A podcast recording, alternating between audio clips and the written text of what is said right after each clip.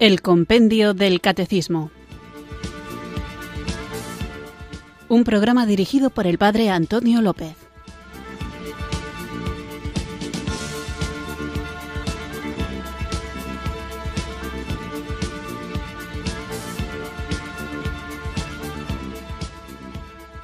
Muy buenas tardes, queridos oyentes de Radio María. Recibido un cariñoso saludo desde Irurzun, en Navarra, quienes sintonizáis una tarde más esta radio que cambia vidas, esta emisora de la Virgen, Radio María, para escuchar el programa El Compendio del Catecismo, nuestro espacio diario de formación católica en el que tratamos de conocer la fe que queremos vivir, compartir y defender.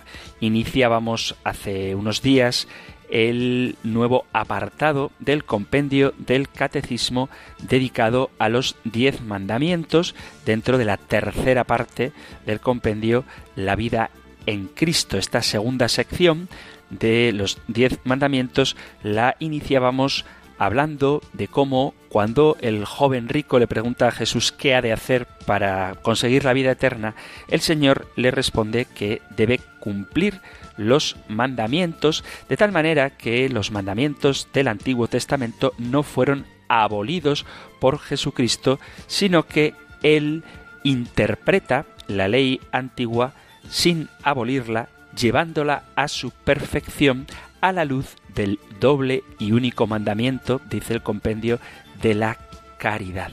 Veíamos, por lo tanto, lo que significaba eso de que Jesús cumple plenamente con la antigua alianza, porque Él nos explica el modo como se han de vivir los mandamientos, no ya porque sean una ley externa que tiene sentido cuando el corazón todavía no está transformado, porque hace de pedagoga, nos lleva hacia Cristo, pero una vez en Cristo, desde el amor, hemos de cumplir con la caridad hacia Dios y hacia el prójimo que se expresa de manera muy concreta en los diez mandamientos. Vamos a continuar con este precioso tema de los mandamientos, así en general, después más adelante iremos viéndolos uno a uno, para que nuestro corazón reciba esa inscripción de su ley que Dios quiere grabar en ellos, comenzamos nuestro programa invocando juntos el don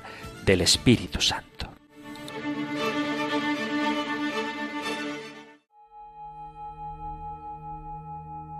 Ven Espíritu,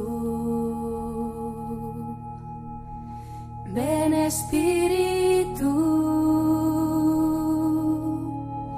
ven Espíritu.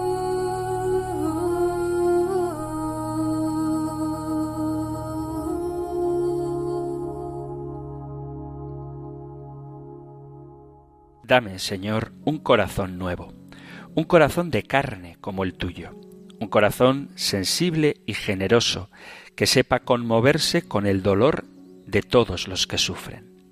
Dame, Señor, un corazón limpio, un corazón sin dobles intenciones, un corazón sincero que busque la verdad por encima de todo. Dame, Señor, un corazón alegre que cante cada día tu amor y tu alabanza, un corazón de fuego que transmita la belleza de conocerte y amarte. Dame, Señor, un corazón sencillo, un corazón de niño que lo ve todo bello. Dame, Señor, un corazón eternamente agradecido, porque se sabe amado por el tuyo. Dame, Señor, un corazón de joven, un corazón que vibre y que se arriesgue, un corazón que viva cada día como si fuera el primero y el último de todos. Dame, Señor, un corazón de pobre, demasiado de todo lo que no eres tú mismo. Un corazón humilde y servicial que en ti encuentre su luz y fortaleza. Dame, Señor, un corazón nuevo, un corazón que sepa que tú eres el único camino, la verdad que está en el fundamento de todo, la vida que palpita, el amor que cobija y la paz que anuncia la alegría y llena de esperanza.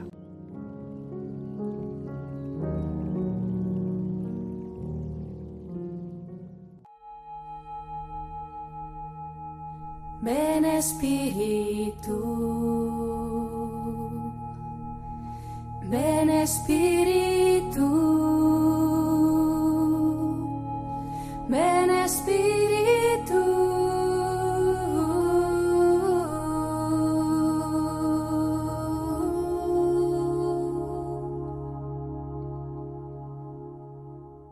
Después de pedir a Dios Espíritu Santo que nos dé un corazón nuevo, como el de Dios Hijo, como el de Jesucristo, vamos allá con nuestra siguiente pregunta que encontráis en el Catecismo Mayor en los puntos 2056 y 2057. Nosotros escuchamos ahora la pregunta 436 del compendio del Catecismo. Número 436. ¿Qué significa decálogo? Decálogo significa las diez palabras que recogen la ley dada por Dios al pueblo de Israel durante la alianza hecha por medio de Moisés. El decálogo, al presentar los mandamientos del amor a Dios, los tres primeros, y al prójimo, los otros siete, traza para el pueblo elegido y para cada uno en particular el camino de una vida liberada de la esclavitud del pecado. Cuando iniciábamos el compendio del catecismo, la parte de los diez mandamientos en el propio libro, aparecen tres columnas, y yo os las leí, en las que se dan las citas donde están narrados, definidos o estructurados estos mandamientos, una de estas citas es el capítulo 20 del Éxodo, la otra cita es el capítulo 5 del libro del Deuteronomio y la tercera columna era la fórmula catequética, es decir, los diez mandamientos tales como los enunciamos en la Iglesia católica. Y como veréis, no son exactamente iguales. Vamos hoy, por lo tanto, a tratar de ver cuál es la forma adecuada de enumerar los mandamientos. El, compendio del catecismo, en esta pregunta 436, nos habla de que se dividen en dos grupos. Según la Sagrada Escritura, hay dos tablas de piedra, las tablas de la ley, que son, como digo, tablas de piedra en las cuales Dios grabó los diez mandamientos con su propio dedo. Lo podéis leer en el capítulo 24 del Éxodo. Dice entonces Yahvé dijo a Moisés, sube a mí al monte y espera allí, y te daré tablas de piedra y la ley y mandamientos que he escrito para enseñaros.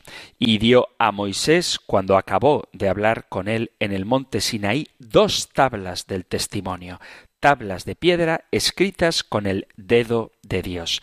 Capítulo 32 del Éxodo. Y aconteció, dice el capítulo 34 del Éxodo, que cuando él llegó al campamento y vio el becerro y las danzas, ardió la ira de Moisés y arrojó las tablas de sus manos y las quebró al pie del monte. Y en el capítulo 9 del Deuteronomio, versículo a partir del 9 dice, estas palabras habló Yahvé a toda vuestra congregación en el monte de en medio del fuego, de la nube y de la oscuridad, a gran voz, y no añadió más, y las escribió en dos tablas de piedra, las cuales me dio a mí. Después, en el libro del Deuteronomio, se relata cómo Moisés puso las dos tablas en el arca, dice, y escribió en las tablas conforme a la primera escritura los diez mandamientos que Yahvé os había hablado en el monte de en medio del fuego el día de la asamblea y me las dio Yahvé. Así que vemos que son diez mandamientos escritos por el dedo de Dios en dos tablas de piedra. Esto de que fueran dos tablas no es un dato irrelevante. Cuando Moisés muestra el decálogo en dos tablas, en una aparecen los mandamientos que guardan relación con Dios y en la otra los que se refieren a las relaciones entre los hombres.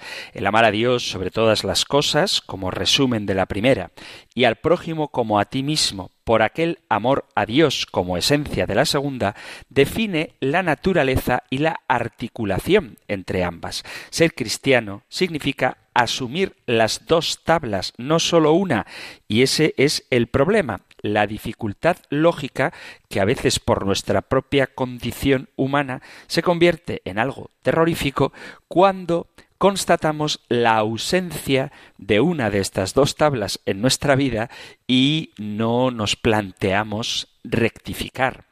Hay cristianos de la primera tabla que pueden llegar a ser celosos cumplidores de los ritos e incluso, más allá, pueden vivir en la oración y en la práctica de los sacramentos, pero no ven nunca al otro, al prójimo, entendiéndolo en sentido profundamente cristiano, es decir, no a aquel que está solamente próximo a nosotros, por el que sentimos afinidad o simpatía y con el que tenemos sintonía ideológica, sino el próximo como alteridad, como aquel otro distinto de mí, que habla y promueve cuestiones que nos son profundamente contrarias. Ese es el prójimo del mandato cristiano, porque aquel que resulta fácil compartir con él porque piensa exactamente igual que nosotros, no es el único destinatario de nuestra caridad, sino que tenemos que amar a todos, incluso a los paganos, incluso a los pecadores.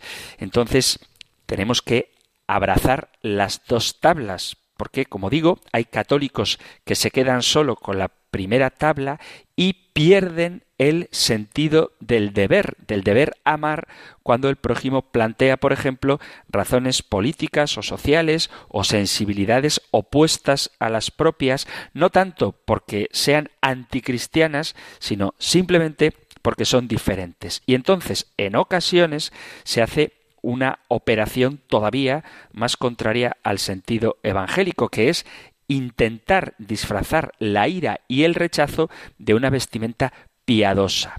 ¿Por qué digo esto? Porque los cristianos podemos discrepar y podemos razonar en contra de algo. Lo que pasa es que tenemos que hacerlo siempre con razones, que estaremos en contra de un mal que sea objetivo, incluso de una norma o de algo que no encaje con nuestro modo de entender, pero siempre hemos de hacerlo con respeto a las personas, intentando comprender sus motivos. Y es que, aunque alguien nos parezca malvado, perverso, siempre habrá un resquicio, un espacio mayor o menor de verdad que debemos descubrir, valorar y aprovechar para permitir que por esa rendija de luz entre Cristo, que es la verdad plena. Por ejemplo, cuando rechazamos la ley del matrimonio homosexual, debe quedar claro que no rechazamos a las personas que lo son. Sabemos ver en aquella demanda de amor un enfoque radicalmente equivocado de una situación que pide atención, no la del matrimonio, pero sí algún tipo de respuesta. Esto es simplemente un ejemplo que sirve también para otras categorías políticas o incluso hasta religiosas, para saber que el primer grupo de mandamientos que hace referencia a Dios hemos de cumplirlo sin olvidar el segundo grupo, la segunda tabla de mandamientos. Que, cuidado, existen también católicos que son sólo de la segunda tabla, que reducen el Evangelio a un mensaje estrictamente humano y ven en Jesús no al liberador de la humanidad en el sentido religioso, no a aquel que nos hace libres porque acaba con la esclavitud que el dominio del pecado tiene sobre nosotros, sino que ven a Jesús simplemente como un líder religioso o espiritual. Ignoran que el veneno horrendo y oculto del error es pretender que la gracia de Cristo sea sólo un ejemplo y no un don. Por eso es importante poner de relieve que el verdadero cristianismo no se puede ceñir únicamente a la segunda tabla de la ley que representa una dialéctica que se limita únicamente a la relación entre los hombres. También tenemos una obligación con Dios. Y digo esto porque mucha gente dice yo no peco porque yo no robo, yo no mato, yo no miento, yo no adultero, etcétera. Pero es que también hay una primera tabla de la ley que hace referencia a nuestra relación con Dios y por lo tanto es necesario también cumplirla si queremos ser fieles a los mandamientos. Ahora bien, para saber ser fieles a los diez mandamientos, tenemos que saber qué es lo que estos dicen. Y en la Biblia hay tres versiones del Decálogo, pero ninguna de ellas contiene una lista de diez elementos así claramente definidos, ni tampoco los llama mandamientos. Encontrar los diez mandamientos claramente enumerados en la Biblia es una tarea prácticamente imposible, no porque esté encriptada o escondida en algún pasaje oscuro y difícil de encontrar, sino todo lo contrario. Es más bien porque en la Sagrada Escritura encontramos tres versiones distintas de lo que son los mandamientos. Una, lo repito, se encuentra en el capítulo 20 del Éxodo, versículos del 2 al 17, la segunda en el capítulo 5 del Deuteronomio, versículos del 6 al 21, y la tercera en el capítulo 19 del Levítico. Las tres listas están organizadas y redactadas de manera diferente extraer de esos textos una lista limpia de diez elementos claramente diferenciados es un asunto delicado que requiere habilidades de las que muchos de nosotros carecemos. No hace falta decir que dependiendo de si el que lee estos pasajes es judío o cristiano, y si es cristiano depende de qué grupo cristiano pertenezca, si es católico o de alguna otra iglesia, estos mandamientos se enumerarán y por lo tanto se redactarán, se interpretarán y se organizarán de manera diferente. Por eso es importante que nosotros nos planteemos si los diez mandamientos que enseñamos en la Iglesia Católica los hemos cambiado o son los que vienen en la palabra de Dios. Los católicos consideramos que la norma no tendrás otro Dios junto a no te harás imágenes es el primer mandamiento. Hay otras confesiones cristianas que están de acuerdo, pero otros protestantes, sin embargo, separan este mandamiento en dos, haciendo que sea por un lado no tendrás otro Dios un mandamiento y no te harás imagen alguna de lo que hay en el cielo, la tierra, etcétera, sería otro mandamiento. Las dos primeras versiones del Decálogo, el Éxodo y el Deuteronomio, son aquellas con las que más familiarizados estamos y en general son muy parecidas, pero eso no significa que no difieran entre sí en elementos importantes. Por ejemplo, en el libro del Éxodo el mandamiento del sábado es algo relativamente físico. Dice el Éxodo que hay que recordar el sábado, mientras que el Deuteronomio habla de guardar o preservar el sábado. Desde luego hay un aspecto físico en recordar. Uno recuerda haciendo cosas de forma activa que le ayuden a preservar cualquier recuerdo. Pero la diferencia entre un texto y el otro es más radical cuando seguimos leyendo. En Éxodo, la justificación del sábado es la historia de la creación en siete días, porque en días hizo Yahvé los cielos y la tierra, el mar y todo lo que hay en ellos, y reposó el séptimo día. Por tanto, Yahvé bendijo el día de reposo y lo santificó. Entonces, Incluso si quien lee este pasaje está dispuesto a aceptar que Dios Todopoderoso podría necesitar un poco de descanso después de crear el universo, relacionarse con un Dios cansado podría ser algo complicado. Podemos medir el grado de cansancio de Dios. ¿Cómo vamos a imaginar a Dios cogiéndose un día libre. ¿Cómo podríamos nosotros imitar su reposo? ¿Cómo debemos, por lo tanto, entender este reposo considerando que el Génesis hay que entenderlo bien? Por eso hay grandes diferencias a la hora de interpretar este mandamiento. Sin embargo, el Deuteronomio depende de un aspecto particular tomado de la narración del Éxodo en concreto del episodio de la liberación de Israel de la esclavitud de Egipto. Dice Deuteronomio, recordarás que fuiste siervo en la tierra de Egipto y Yahvé tu Dios te trajo de allí con mano poderosa y brazo extendido. Por lo tanto, guardar el sábado es tener memoria de lo que supuso la esclavitud y por lo tanto celebrarlo recordar la esclavitud da un enfoque muy diferente a descansar porque Dios descansó el sábado y por eso nosotros también tenemos que hacerlo. Es decir, aunque el mandamiento sea el mismo, la motivación que da Éxodo y la que da Deuteronomio son muy diferentes. Además, hay otras diferencias entre los dos relatos de los mandamientos del Éxodo y del Deuteronomio. Ambos dicen honra a tu padre y a tu madre, pero el Deuteronomio agrega como Yahvé tu Dios te ha mandado, mientras que el Éxodo dice para que tus días se alarguen en la tierra que el Señor tu Dios te da. Deuteronomio incluye largas transiciones entre los mandamientos que siguen a no matarás, mientras que Éxodo pasa directamente a no cometerás adulterio. La codicia de la esposa, por ejemplo, y de la casa se priorizan de manera diferente en las dos versiones.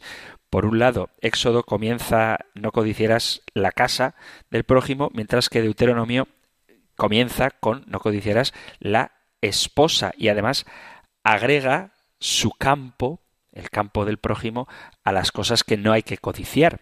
Otras diferencias dependen de si alguien interpreta la primera expresión yo soy el Señor tu Dios como mandamiento o no. Ciertamente opinamos muchos cristianos que no es realmente un mandato ya que no requiere ninguna acción por parte del creyente. La tradición rabínica, por otro lado, dirá que no solamente es un mandamiento, sino el mandamiento principal. Si tenemos que considerar el contexto histórico en que se escribieron estos pasajes, uno, un contexto en el que había otros dioses, donde el monoteísmo aún no estaba asentado, reconocer al Señor como el único Dios sí que sería, por lo tanto, un mandamiento. Pero Quizá más revelador que una lista completa de diferencias es el hecho de que en ninguna parte de los textos bíblicos originales, ni en el Éxodo, ni en el Deuteronomio, ni tampoco en el Levítico, se utiliza la palabra mandamiento. En ninguna parte de la Biblia se identifican estas normas como mandamientos. La palabra que se utiliza en la palabra, en la palabra, perdón, en la Biblia, en la palabra de Dios, es la palabra, perdón por el juego de palabras, la palabra palabra. Al comienzo del Éxodo, el texto dice, y Dios habló todas estas palabras, y de ahí que nosotros lo llamemos decálogo, que en el sentido etimológico no significa diez mandamientos, sino diez palabras. En una audiencia del Papa Francisco, él explicó que el uso de palabra, en lugar de mandamiento, destaca la diferencia entre recibir una orden y darse cuenta de que alguien está tratando de hablar contigo. Establece el ambiente para una relación de diálogo entre quien habla y quien escucha. Los textos que componen el diálogo apuntan ante todo al establecimiento de una relación entre Dios y su pueblo. El Papa Francisco, vinculando la Sagrada Escritura, unos libros con otros, recuerda cómo Satanás engañó a Adán y Eva precisamente en este punto. Quiere convencerlos de que Dios les ha prohibido comer del fruto del árbol del bien y del mal para mantenerlos en sumisión. El desafío, dice el Papa Francisco, es precisamente este.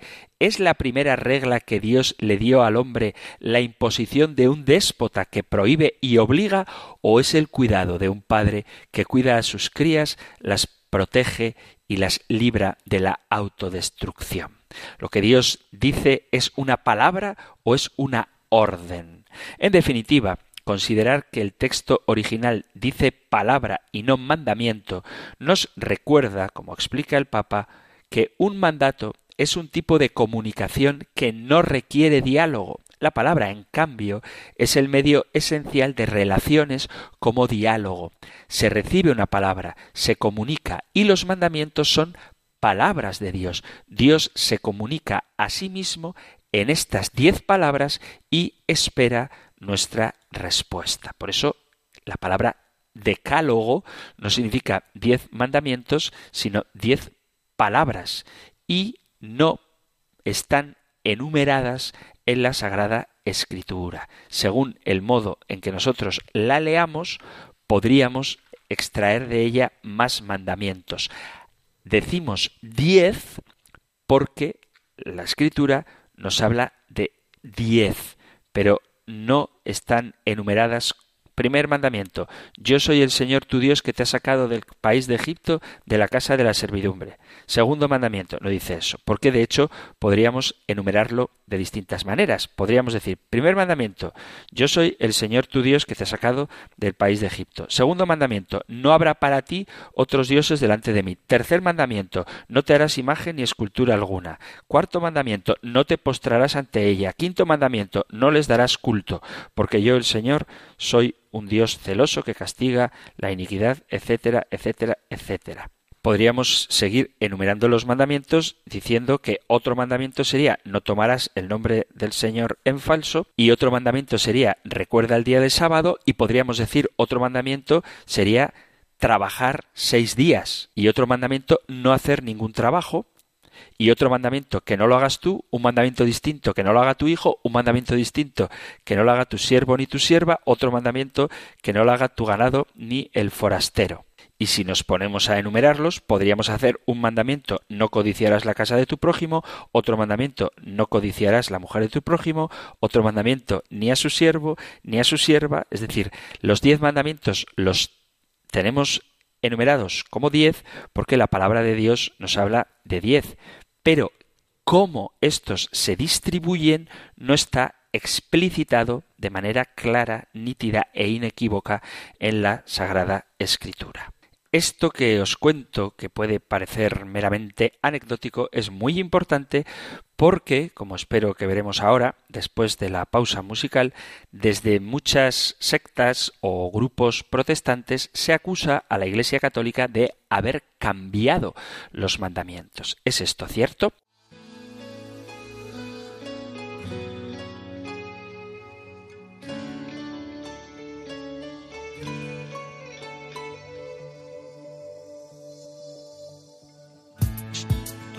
Señor, y recibir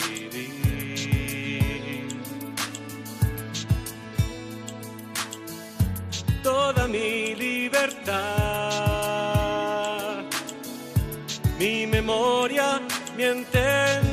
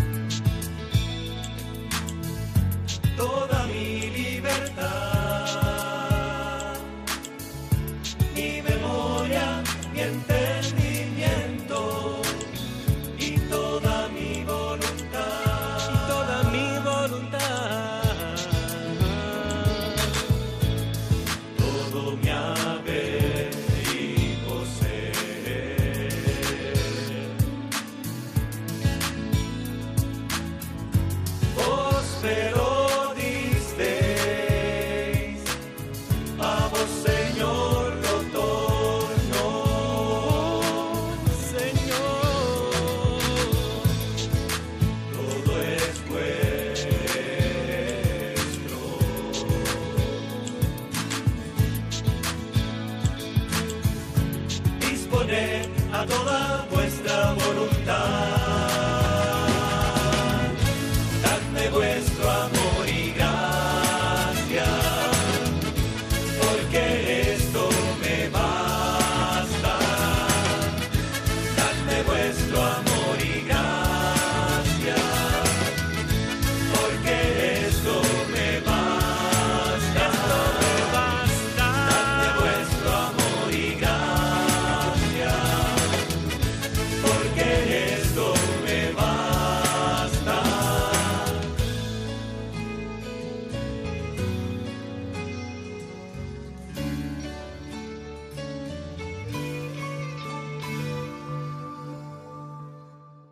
Estás en Radio María escuchando el programa El Compendio del Catecismo, nuestro espacio diario de formación católica que puedes sintonizar aquí en la emisora de la Virgen de lunes a viernes de 4 a 5 de la tarde, una hora antes si nos sintonizas desde las Islas Canarias y hoy estamos tratando la pregunta 436, ¿qué significa decálogo?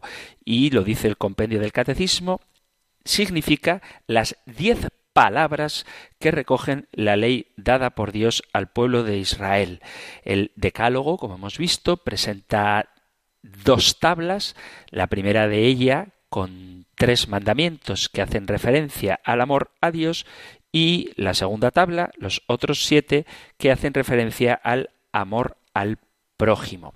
Vamos, por tanto, hoy, ahora, después de haber visto así en general lo que significa la palabra decálogo, como está escrito este texto por el dedo de Dios, según la Sagrada Escritura, si la Iglesia ha cambiado o no los mandamientos. Decía justo antes de la pausa musical que no podemos encontrar en la Sagrada Escritura que los mandamientos estén enumerados de una forma clara. Y esto es importante saberlo porque el modo en que la Iglesia los enseña no contradice las Sagradas Escrituras, puesto que, insisto, la Sagrada Escritura no enumera los mandamientos. Los diez mandamientos son los que representan la ley natural, ya hablamos de ella, que está escrita en el corazón de todo hombre, pero fue en el monte Sinaí donde Moisés recibió las tablas de la ley. Y desde entonces los diez mandamientos quedaron escritos como una concreción de la ley natural y de toda la ley de Moisés que en el judaísmo y en tiempo de Jesús se conocían simplemente como la ley. El texto del Éxodo nos narra cómo fue ese evento y qué fue lo que Dios escribió. En el capítulo 20, Dios comienza a decir lo que se debe guardar y lo que no se debe hacer para que todos vivamos en armonía, pero no indica dónde comienza y termina cada uno de los mandamientos. Debido a este dilema, muchos cristianos no católicos tienen una forma de atacar a la Iglesia católica diciendo que nosotros, los católicos, hemos acomodado los mandamientos a nuestro antojo. Habría que decir que la Iglesia católica llevaba ya muchos siglos enseñando los mandamientos así antes de que surgiera el primer protestante. Pero dejando este tema para otro momento, tenemos que hacernos la pregunta ¿cambiamos los diez mandamientos? Los diez mandamientos, los que aparecen en el Éxodo, son para muchos algo que tiene que seguir cumpliéndose literalmente. Nosotros, los cristianos católicos, sabemos que quien nos ha dado la nueva ley es Jesucristo para todos los hombres. Pero sabemos también que esta ley antigua es lo central de toda moral y por eso, como hemos visto en el compendio del catecismo, los mandamientos no han sido eliminados, porque son lo central de la ley, de lo que somos, y así sabemos cómo debemos comportarnos quienes creemos en un solo Dios. En el catecismo están los mandamientos del Éxodo 20 junto con los del Deuteronomio 5 y la fórmula catequética, que es la tercera columna que podéis encontrar en vuestro librito del compendio del catecismo, lo propone como un relato sinóptico, es decir, une los dos textos del Deuteronomio y del Éxodo en un golpe de vista. Y, sin embargo, a pesar de que esto es bastante claro para quien quiera verlo, a veces se nos acusa de haber cambiado los mandamientos. En concreto, el mandamiento de los ídolos. No me voy a entretener explícitamente en esto, por más que lo mencione, porque hay una pregunta del compendio del catecismo que hace referencia a ello. A comienzos del siglo V, San Agustín organizó una fórmula apta para la Iglesia y la catequesis sin quitar nada del capítulo 20 del Éxodo. Los protestantes dirán que San Agustín quitó el segundo mandamiento para que no nos diéramos cuenta de lo malas que son las imágenes. Ya, como digo, hablaremos de este tema. Sabemos que, según el mandamiento primero de la fórmula de San Agustín, nadie que ame a Dios sobre todas las cosas puede cometer idolatría, pues así, aunque uno no tenga imágenes en su casa o en su iglesia, si ama más al dinero o incluso a sus padres o a sus hijos o cualquier otra cosa por encima de Dios, ya estaría cometiendo idolatría aunque no tenga imágenes. Esto lo digo porque a veces parece que la idolatría solo se comete cuando tenemos estatuas o fotografías, estampitas de santos.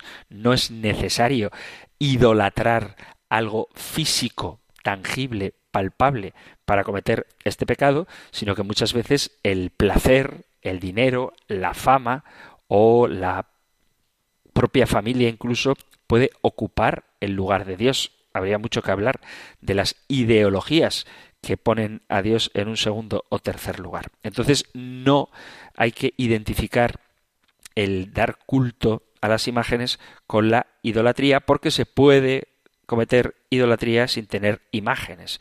Por eso, el contexto de la idolatría no son las imágenes, sino poder a Dios en un segundo término. Y por eso, un hombre como San Agustín hizo esta fórmula tomando el capítulo 20 del Éxodo, pero dejando claro, vuelvo a insistir en esta idea, que este libro de la Biblia no dice dónde termina un mandamiento y dónde comienza el otro.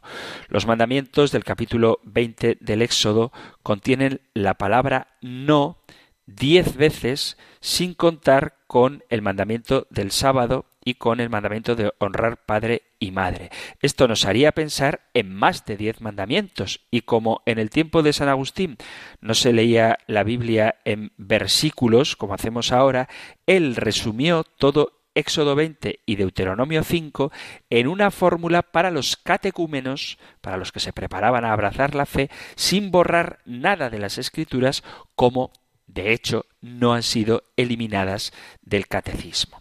La fórmula catequética de la Iglesia toma desde el versículo 3 al 6 un solo mandamiento contra la idolatría, mientras que los hermanos separados toman el versículo 4 como otro mandamiento diferente, sacándolo del contexto del versículo anterior. Y también el guardar el sábado fue derogado con la venida de Cristo. También de ello hablaremos. Pero lo podemos leer en la carta a los Colosenses capítulo 2 versículo 16 donde dice San Pablo, por tanto, que nadie os critique por cuestiones de comida o bebida o a propósito de fiestas, novilunios o sábados. De esta manera, San Agustín, viendo que el contexto del Éxodo es guardar un día para el descanso, como lo propone la Sagrada Escritura, puso este mandamiento de santificar un día de la semana. Por eso dice, santificarás las fiestas en la fórmula catequética. Y por último, otro versículo, el referido al robo, dice, no tomar cosas ajenas y no codiciar a la mujer de tu prójimo. La Iglesia separa estos mandamientos porque una mujer no es una cosa, como se pensaba en el antiguo Israel, pues la mujer era rebajada del culto y la enseñanza y muy sometida al hombre. Y todo esto cambió con la llegada de Cristo. La mujer no es un objeto y por lo tanto no va en la misma línea codiciar el burro, la vaca o un objeto, porque el adulterio no es lo mismo que el robo. Si nos fijamos en el Éxodo 20 y lo tomamos de forma estricta, quienes así quieren interpretarlo dirían que es lo mismo las cosas de un hombre que su mujer, pero sabiendo que de ninguna manera esto es así, es necesario hacer la lista de los mandamientos de otro modo.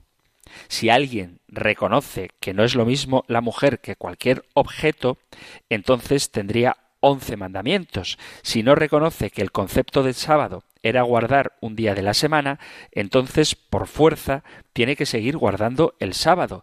Y si no tiene por contexto que la idolatría es no tener dioses por delante de Dios, sigue teniendo once mandamientos.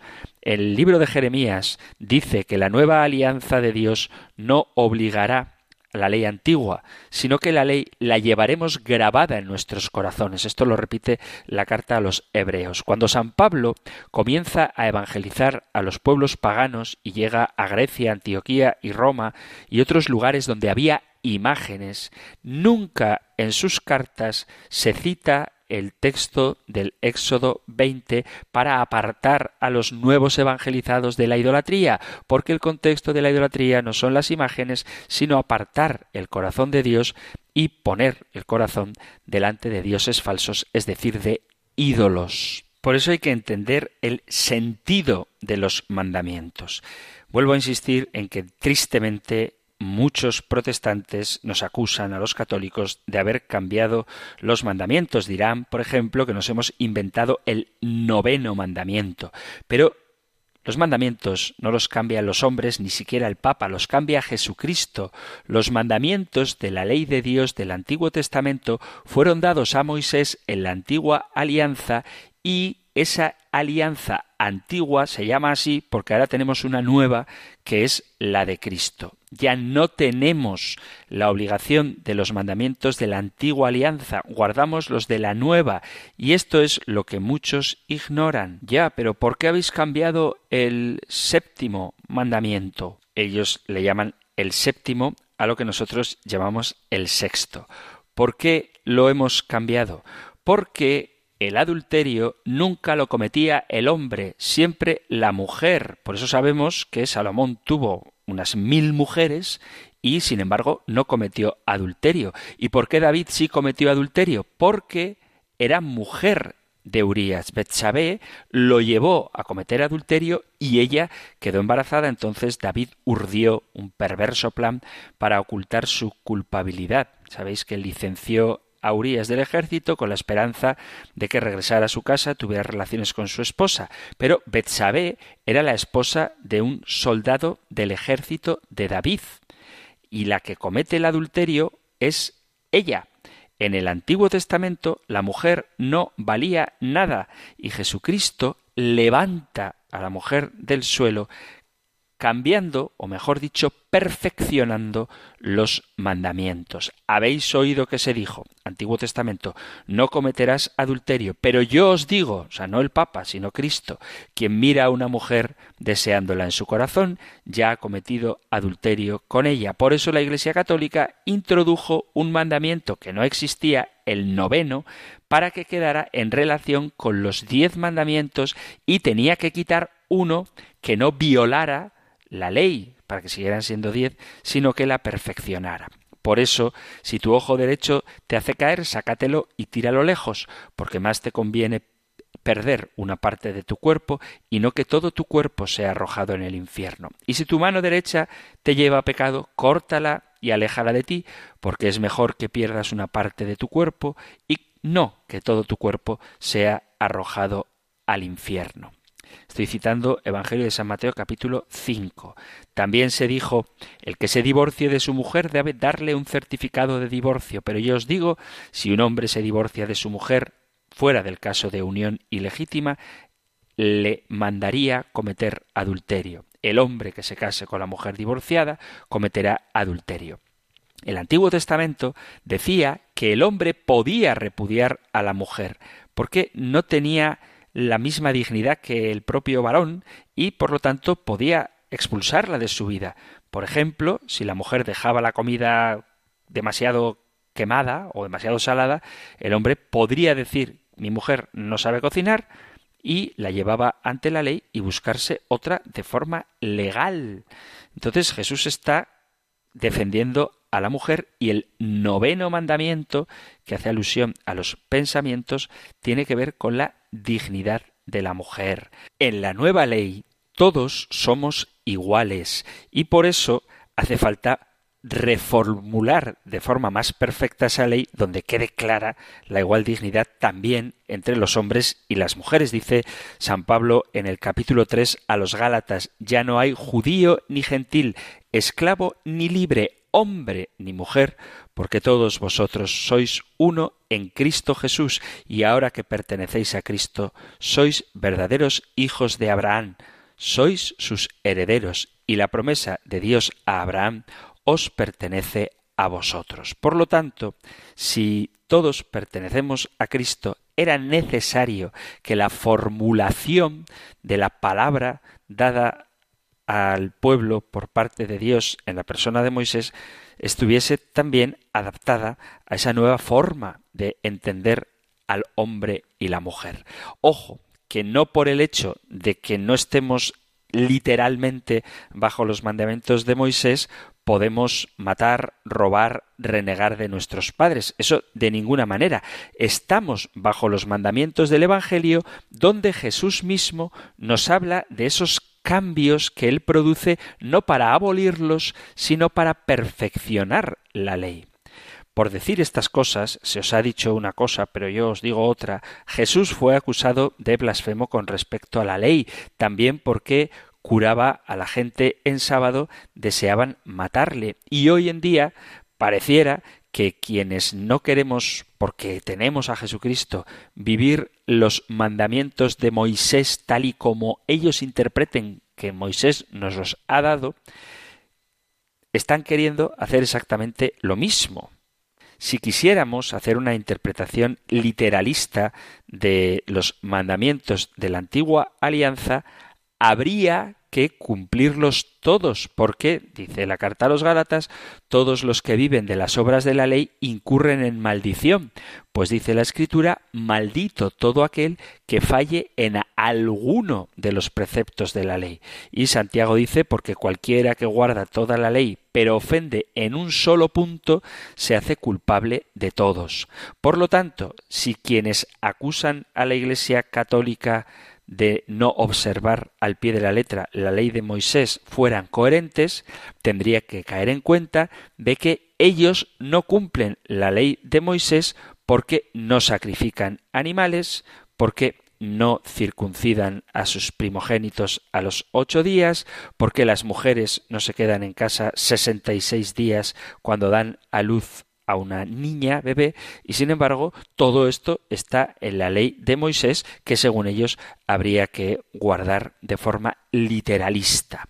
El fin de la ley, dice San Pablo, es Cristo y como cristianos ponemos nuestro amor en Dios y en nuestro prójimo, siguiendo los mandamientos cristianos no judíos, pues Jesús tampoco habló de diez mandamientos, ni Jesús tampoco menciona el capítulo 20 del Éxodo. Si queremos tomar Éxodo 20 al pie de la letra, dejaríamos de ser cristianos para convertirnos en judíos o, como hay muchos últimamente están bastante de moda, cristianos judaizantes con los que ya San Pablo peleó doctrinalmente durante su vida. Dice en los Hechos de los Apóstoles capítulo 5, perdón, capítulo 15, Hechos 15, algunos de la secta de los fariseos que habían creído se levantaron diciendo es necesario circuncidarlos y mandarles a guardar la ley de Moisés. Y pareciera que hoy hay muchos que siguen haciendo caso a los fariseos en el sentido de que quieren seguir a Jesucristo y cumplir con la ley de Moisés, cuando nosotros que hemos conocido a Cristo le pertenecemos a Él y cumplimos la ley perfeccionada tal y como Él nos la ha mandado.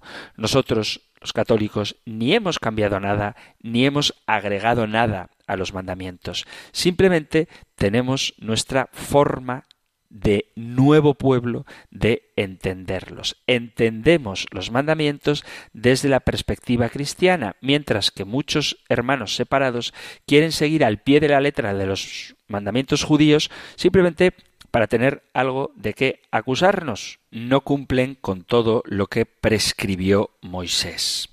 A modo de resumen, que ya se acaba el tiempo para el programa de hoy, la Iglesia Católica no ha cambiado los mandamientos. No es lo mismo resumir que modificar. Si se ocuparan quienes nos acusan de esto, de leer el texto bíblico y la doctrina católica, notarían que la Iglesia ha resumido algunos de los mandamientos. Y resumir no significa cambiar, simplemente significa eso, resumir. Cambiar es sustituir, decir una cosa y luego decir otra. Y esto no lo ha hecho la Iglesia. La Iglesia lo que ha hecho ha sido resumir, igual que Jesucristo resumió el decálogo en dos preceptos, sin quitar o cambiar nada. Los tres primeros mandamientos están resumidos en amarás al Señor tu Dios con todas tus fuerzas y los otros siete en amarás a tu prójimo como a ti mismo. Segundo, la Iglesia Católica nunca ha quitado de los diez mandamientos la prohibición de la idolatría. Cuando dice el Deuteronomio y el Éxodo, no habrá para ti otros dioses delante de mí, ni tampoco lo de no te harás escultura ni imagen alguna, ni de lo que hay arriba en los cielos, ni de lo que hay abajo en la tierra, no te postrarás delante de ellas, ni les darás culto. Estos dos preceptos están presentes en el resumen que la Iglesia ha hecho al presentar el primer mandamiento amarás a Dios sobre todas las cosas. La expresión sobre todas las cosas, obviamente, abarca también amar a Dios por encima de toda escultura, de toda imagen, pero también de toda persona, de toda criatura, de toda ideología. De modo que los que arremeten contra la Iglesia diciendo que nosotros no mencionamos explícitamente estos preceptos en el mismo lenguaje que el Antiguo Testamento, deberían por ese mismo argumento, atacar al mismísimo Señor Jesucristo, quien no se los menciona al joven rico cuando le recordó los mandamientos que debía cumplir. Se ha terminado el tiempo para el programa de hoy, así que lo tenemos que dejar aquí. Antes os recuerdo que podéis enviar vuestros mensajes al correo electrónico compendio arroba radiomaria.es, compendio arroba radiomaria.es o en el número de teléfono para WhatsApp 668 594 383 668 594 383. Concluimos ahora recibiendo la bendición del Señor. El Señor te bendiga y te guarde, el Señor ilumine su rostro sobre ti y te conceda su favor, el Señor te muestre su rostro y te conceda la paz. Muchísimas gracias por estar ahí, gracias por escuchar el compendio del catecismo y si queréis volveremos a encontrarnos en un próximo programa. Un fuerte abrazo.